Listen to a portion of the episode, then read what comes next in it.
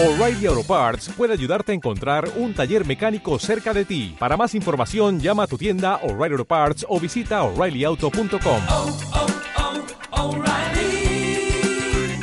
oh, Parts. Otavalo, Memoria Colectiva, Velorio Quichua.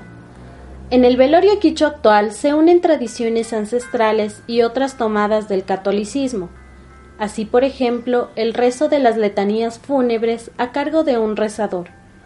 Oraciones que son tomadas del devocionario ritual católico. La preparación de una capilla ardiente, fundamentalmente con elementos católicos como cruces. Pinturas de santos, Satanás u otras advocaciones cristianas.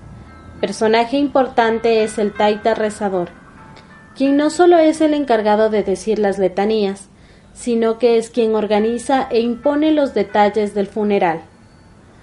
La puerta de la casa donde se vela al difunto se colocan cortinajes fúnebres y a veces luminarias con arreglos florales luctuosos, costumbre también mestiza si se quiere.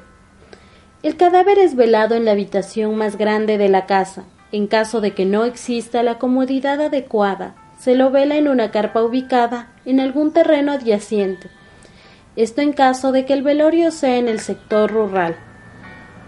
Costumbre quichua es dejar ofrendas, utensilios, vestimentas que servirán al muerto en el más allá, cosas que se colocan debajo del difunto. Es muy común ver entre tales objetos ponchos, sombreros, pantalones, anacos, blusas y otros objetos. No es raro que para pasar la noche del velorio los asistentes practiquen juegos tradicionales. El punto es mantenerse despiertos para poder orientar al difunto hacia el otro mundo.